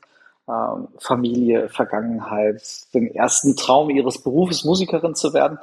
Und sie geht mit 29 nach Berlin und will Polizistin werden. Und sie hat gerade begonnen, jetzt nach einem schweren Kampf sich dann für die Polizeiakademie in Berlin qualifizieren können ähm, und hat gerade dort angefangen zu studieren, als äh, in Europa drei Morde geschehen. Und sie hört und erfährt von diesen Morden und sie weiß sofort, was diese drei Morde miteinander verbindet. Sie glaubt aber, dass sie einer der ganz, ganz wenigen ist, die weiß, wo diese Verbindung herrscht. Und äh, gleichzeitig weiß sie, sie will eigentlich diese Verbindung nicht preisgeben. Denn das würde sie in eine Spirale zurückversetzen in ihre eigene Vergangenheit, der sie gerade entkommen ist. Und so will sie eigentlich ihr Leben fortleben äh, und ignorieren, was da passiert ist. Und dann tritt nachts jemand äh, vor ihrer Haustür, Rasmus Falk, ähm, ein ehemaliger Mann des äh, militärischen Abschirmdienstes, äh, ein Geheimdienst in Deutschland, und sagt, ähm, Johanna Böhm, ich kenne deine wahre Vergangenheit. Ich weiß, dass du mit diesen drei Morden etwas zu tun hast. Und er erpresst sie. Und ähm, ihr bleibt nichts anderes äh, übrig, als sich auf ihn einzulassen. Ähm, denn er hätte ansonsten die Möglichkeit, ihre Karriere zu beenden, bevor sie begonnen hat. Und ähm, das heißt, Johanna muss sich einer Welt stellen, der sie eigentlich entkommen ist. Und das ist die Welt ihrer Familie. Und so beginnt äh, für sie eine Hetzjagd nach der Wahrheit und nach dem eigenen Schutz ihrer Zukunft, wenn man es mal so zusammenfassen würde. An dieser Stelle kommt dann immer mein Satz, wie, das war's schon? Oder aber, komm, noch ein bisschen mehr spoilern. Zum Beispiel in die Richtung von David, der ja nun die Salander so gern gelesen hat. Denn wir reden ja auch über Hacker. Ja, auch. Also es gibt ganz viele ähm, Erzählebenen. Ähm, der Hacker ist jetzt beispielsweise eher der Rasmus. Ähm, also Rasmus stellt sich ähm, als jemand heraus, der ähm, sehr viel Verlust und sehr viel Schmerz in seiner ähm, in seiner Geschichte ähm, erlebt hat und ähm, der auf der Suche ist nach Verbindungen genau zu den drei Morden, die da passiert. Und ähm, er bringt durch seine Karriere äh, im Militär und äh, im Geheimdienst sehr viele Fähigkeiten mit, ähm, auch Ermittlerfähigkeiten, die Johanna noch gar nicht haben kann. Johanna ist ganz am Anfang ihrer Karriere als Polizistin, ähm, aber Johanna bringt sehr viel Gespür für Menschen mit und äh, sehr viel und vor allem ein, ein äh, unwiederbringlichen ähm, Hang zu Gerechtigkeit und ähm, dass, dass, dass Rechnungen beglichen werden. Und ähm, das ist bei ihr ganz, ganz stark zu spüren. Und ähm, deswegen, ähm, obwohl sie sich am Anfang überhaupt nicht vertrauen, ähm, obwohl sie ähm, komplett, äh, also nicht konträr zueinander stehen, aber es, Misstrauen ist eigentlich die Basis ihres Verhältnisses. Ähm, funktionieren sie so gut ähm, miteinander. Und ähm, genauso die LeserInnen sollen Rasmus nicht vertrauen und sie können es auch nicht, deswegen kann es Johanna auch nicht. Und ähm, Falk ist jemand, der wandelt ähm, mit eigentlich einem sehr guten ähm, Wertekompass aufgrund seiner aber sehr schlimmen Erfahrungen so am Rande der, der Selbstjustiz äh, und muss diesen Kompass erst wiederfinden. Und Johanna hilft ihm dabei. Und ähm, ja, mehr kann ich jetzt aber wirklich nicht äh, spoilern. Ich verrate ja auch nicht mehr. Dann spoilere ich es noch ein bisschen. Ich habe nämlich hier gerade noch eine Beschreibung offen im Internet. Mitreißend erzählt, erschreckend realistisch. Ein rasanter Thriller, der gnadenlos weiter was wir zu verharmlosen versuchen. Ein glänzendes Buch, spannend, mitreißend und in seiner Aktualität schlichtweg furchteinflößend. Zitat Melanie Rabe. Richtig bei diesem Aktualität, da bin ich auch drüber gestolpert und ich bin jetzt gerade dann natürlich auch diese Woche nochmal wegen der Schwedendemokraten. Aber dann spoiler ich jetzt mhm. doch zu viel, ne?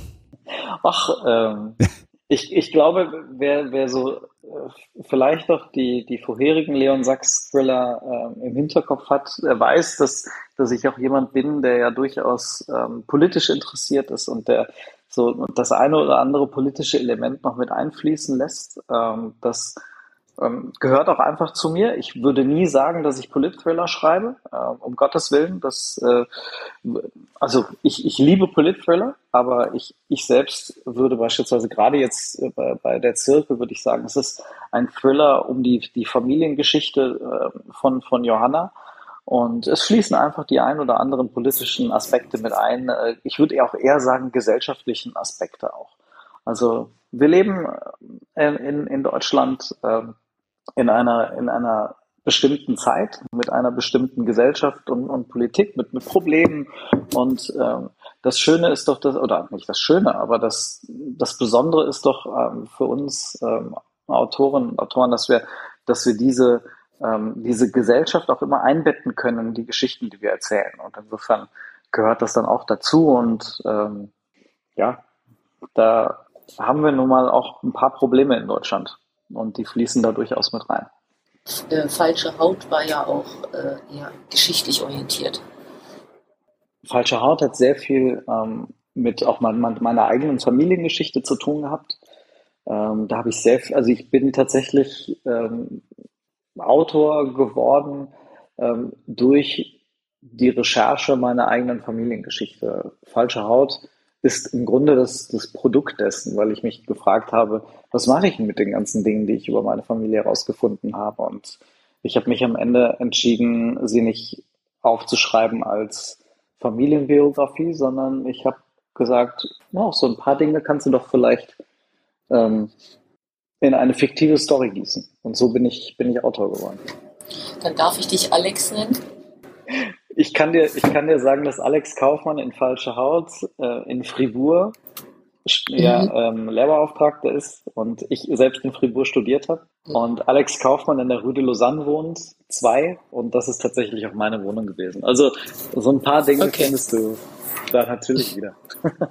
in der Zirkel gibt es andere ähm, gibt es andere reale äh, Verbindungen. Also das ist ähm, häufig werde ich werde ich gefragt, wie kommst du auf, quasi auf die Ideen der Geschichten? Und ähm, es kommt ein, einfach ein bisschen darauf an. Ähm, es gibt so, glaube ich, drei Kernansätze. Das eine ist man hat tatsächlich ein Erlebnis oder eine Recherche, die einem genau darauf geführt hat, dass man so ein bisschen quasi den, den thematischen Hintergrund eines Buches ähm, entdeckt. Das andere ist ähm, äh, dann eine, eine Person, dass man wirklich genau weiß, man, man möchte eine, eine, einer Figur eine Rolle geben. Und das dritte ist, dass es tatsächlich eine Tat gibt, die in irgendeiner Form und dann der Ausgangspunkt Punkt ist. Und äh, für mich ist es in dem Fall die Figur, denn äh, eine Freundin von mir ist tatsächlich in Berlin ähm, Polizistin geworden ähm, über den, ich sage jetzt mal, zweiten Bildungsweg. Und ähm, durch sie habe ich sehr viel, sehr viel erfahren, ähm, wie es dann auch ist, äh, relativ spät äh, auf die Polizeiakademie zu kommen, ähm, als Frau im Umfeld, das ja doch sehr noch männerdominiert ist und ähm, doch durchaus auch noch, ich sage jetzt mal, dieses, dieses klischeehafte, machohafte hat ähm, und diese Hierarchiestrukturen mitbringt, mit denen man ja auch klarkommen muss. Und ich habe so viele Gespräche mit ihr darüber geführt, dass mir irgendwann klar war, ähm, ich möchte genauso eine solche Figur, also jetzt nicht sie kopieren, um Gottes Willen, aber durch sie habe ich halt sehr viel mitbekommen. Ähm, und ja, so ist das äh, die Idee von Johanna entstanden und aus Johanna ist dann die Geschichte der Zirkel entstanden. David, Jetzt haben wir dich richtig heiß gemacht auf Bücher. Absolut. Also der Zirkel wird bei mir ins, nee, ins Bücherregal wird er nicht wandern, weil da stehen schon viele Bücher, ist kein Platz mehr, äh, die sind aber auch schon alle verstaubt. Er wird auf den Nachttisch äh, wandern. Also wird mein nächster Krimi sein. Äh, ich gehe auch bald nach Portugal für eine Woche, ähm, kleiner Urlaub und dann ähm, ist der Zirkel mit dabei. Auf jeden Fall. Guck mal, Marc, haben wir zwei Bücher schon verkauft im Podcast. Läuft. Zack historische Romane, wie vorhin eben auch schon mal, gibt's in der nächsten Ausgabe. Das ist eine, ein relativ wilder Mix aus verschiedenen Umständen entstanden. Hanna Kaspian, das klingt ja schon mal nach historisch. Helene Sommerfeld klingt noch historischer. Und Clemens Murat, das klingt alles andere als historisch. Das geht eher so in die Richtung von dem, was wir gerade von Marc gehört haben nämlich aktueller und auch tatsächlich gesellschaftskritischer Krimi. Der ist dabei. Freue ich mich auch drauf. Freue mich, wenn ihr dann auch wieder dabei seid. Und ansonsten geht der große Dank in die Runde. Also vielen herzlichen Dank äh, natürlich für die Einladung. Ähm, am Freitag habe ich gehört, wird der Podcast äh, kommen. Ähm, ich freue mich dann natürlich auch, Barbara am Sonntag äh, zu sehen äh, beim Spiel Union gegen Wolfsburg. Ähm, ja, habe noch mal eine spannende Kruse-Diskussion mitgenommen, ähm, ein neues Buch gewonnen, äh, bin ich sehr gespannt drauf, fand auch den Austausch wieder hervorragend und ja, gebe den Dank zurück und äh, hoffentlich bis bald. Ja, auch von mir natürlich ein riesen Dankeschön. War schön, so eine gemischte Runde zu haben, äh, Sport und Literatur. Ich mag das sehr. Äh, bin ein großer Fan äh, deines Podcasts, äh, das weißt du äh, hoffentlich und finde deine Gäste immer toll. Das ist einfach schön, weil ich, weil ich einige von ihnen auch persönlich kenne und sehr schätze. Das Schöne an uns Autorenclub ist, dass wir uns gerne auch untereinander einfach helfen und, und füreinander da sind. Und ähm, deswegen freue ich mich auch immer wieder, äh, die Stimmen von, von anderen Kolleginnen und Kollegen hier zu hören bei dir. Insofern äh, viel Erfolg weiterhin und äh, ganz liebe Grüße an all die tollen äh, Gäste, die da noch kommen werden. Dankeschön. Ja, bedanke ich mich auch recht herzlich. Ich möchte nochmal meine Zurückhaltung in Sachen Max Kruse zu entschuldigen oder zu verstehen, aber ich weiß, ihr habt Verständnis dafür. Und äh, David, ähm, das wollte ich eingangs schon sagen, dein letzte Woche angefragten Interviewwunsch kann ich dir leider nicht erfüllen. Ich hab's befürchtet. Welcher auch immer das war. Danke und tschüss. Das war Sprenger spricht. Hashtag Books and Sports.